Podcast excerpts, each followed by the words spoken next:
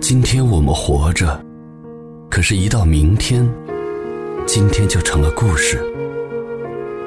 这整个世界，全人类的生活，就是一个好长好长的故事。我们会成为好朋友，还可以常常说故事给彼此听。欢迎收听犀牛故事的电台。犀牛 FM。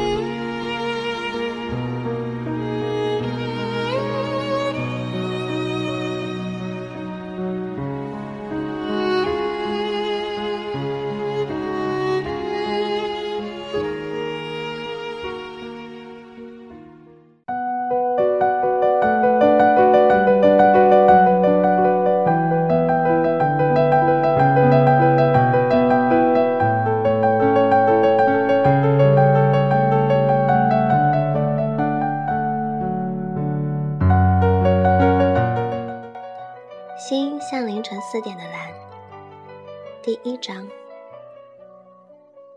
一九九八年，岳婷十三岁，小学毕业。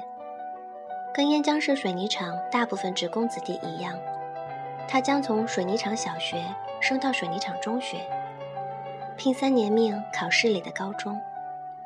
燕江一中、燕江实验、燕红路中学、燕江二中、燕江三中。如果什么都没考中，他也会和其他落榜的孩子一起，被家长送去苏州的一所中专学校委培。三年后，再回到水泥厂当工人。岳婷是情愿死，也不想再回来这个天从来没有蓝过的鬼地方，哪怕是让他回来当厂长呢。岳婷比班里大部分学生要大一岁。七岁之前，他一直待在乡下外婆家，没有念过幼儿园。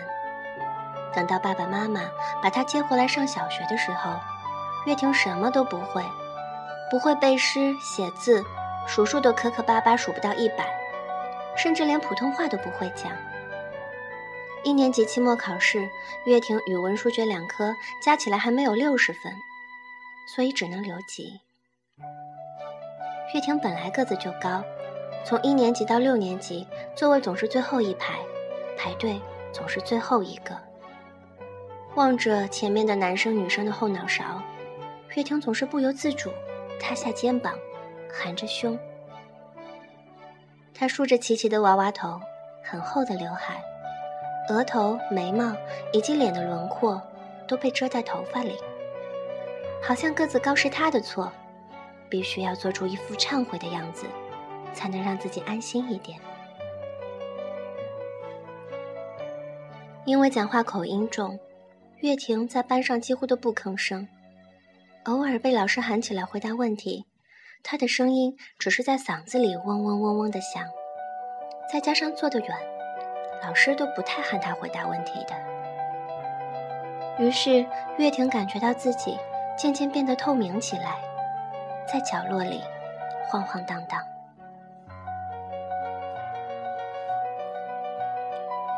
在家里，岳婷也并没有很好过。岳婷跟妈妈姓，她的姓氏和她的妈妈，对于她来说是一团谜。岳婷经常会一个人胡思乱想，自己并不是这一家的亲生孩子。最大的可能性是，他们从哪里捡到了岳婷，送去乡下，长大了再接回来。让岳婷这样想的最大原因是。他的妈妈，月子的脸上始终冷冰冰的，对月婷说的最多的话就是“不许，不许动家里的这个，不许动家里的那个，不许不换衣服就爬上床，不许吃饭露饭粒，不许吃饭时说话，不许看漫画，不许看小说，不许留长头发，不许听广播，不许唱歌，不许动家里的钢琴。”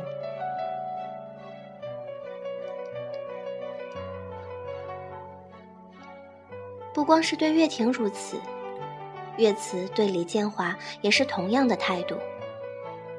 岳婷记忆犹新的是，有一年夏天很热，家里没有空调，爸爸打着赤膊。月子用特别嫌弃的眼神看了看李建华，然后说：“你看你像什么样子？快把衣服穿好。”月子给月婷一种感觉，那就是对他和爸爸好是一件很值得羞愧的事，而且月婷也知道，爸爸妈妈是不睡在一起的。早晨起床后，月婷往他们的房间瞟一眼，他们各自的枕头、各自的被子叠得那么整齐，枕头和枕头很生疏，被子和被子很生疏，他们各自的主人。也是如此。不要以为小孩子什么都不懂，只要被他们的眼睛看到的，就是真相。在月婷看来，自己的一家三口人，并不是因为婚姻住在一起，而是因为某种不为人知的契约，才不得不生活在同一屋檐下。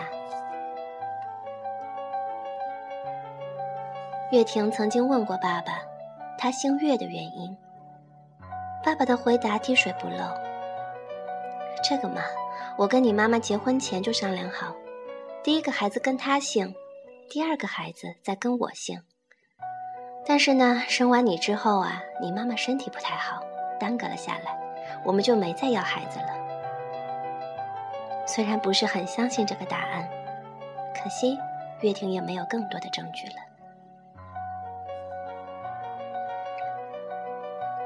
月婷的爸爸是燕江市水泥厂子弟中学的物理老师，个头不高，胖胖的，脸极圆，慈眉善目，戴一副黑框眼镜儿。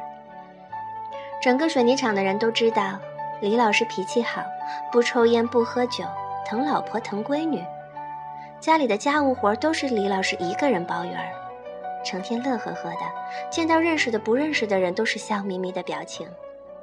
厂里人还说。李老师李建华的教学水平在整个燕江市都是数一数二。如果他愿意去市里的重点中学教书，完全没有问题。燕江水泥厂在市郊，一条平整的沥青马路把厂区和生活区分开。路的东边是工厂，整日机器轰鸣，巨大的烟囱高高的矗立着，滚滚的烟尘从烟囱口里升腾出来。弥漫在空气中，遮蔽住天空里的蓝色。所以市郊的空气在整个燕江市是最恶劣的。马路西边就是水泥厂的生活区，楼房、商场、菜场、学校、运动场、图书馆，反正该有的都有了。平时没有什么特别的事情。水泥厂的职工们很少走出这一片自称王国的领土。岳慈是厂里图书馆的管理员，这大概是整个工厂最轻松的职位，因为来借书的人实在很少。最忙的时候，莫过于每年暑假，职工们的小孩会来借武侠小说看。尽管清闲，岳慈在家里却很少干活。早晨是黎建华去菜场买菜。回来的路上买早点打豆浆，午饭也是李建华下课后回家再做。月慈常年做的事情不过是清洗自己的内衣裤，稍微贵重点的衣服都是李建华帮他手洗。而月婷从外婆家回来后，就已经自己洗衣服了。月慈最大的爱好是织毛衣，特别是小婴儿的衣服。细纱、粗纱、羊毛，只要有人拜托他，给他足够的线，他分文不收。几天后，一件小衣服就织好，喊人来图书馆自取。不过，他很少给黎建华和岳婷织。有人问他为什么，他只是回应：“够穿不就行了？”按理说，这样手巧的女性在工厂里，绝对会受到大家的喜爱。可是，在水泥厂，无论是职工还是家属，大人还是小孩，都没有人喜欢月慈。月慈实在是太高傲了，她那张漂亮的脸上极少露出笑容。路上遇到熟悉的人，她都装作没看见，自顾地走过去。她也从来不去菜市场，嫌那里的气味难闻，几乎从不下厨，生怕油烟脏了头发、衣服，可是，哪家的主妇不是在油烟里，在丈夫孩子身上耗了一生呢？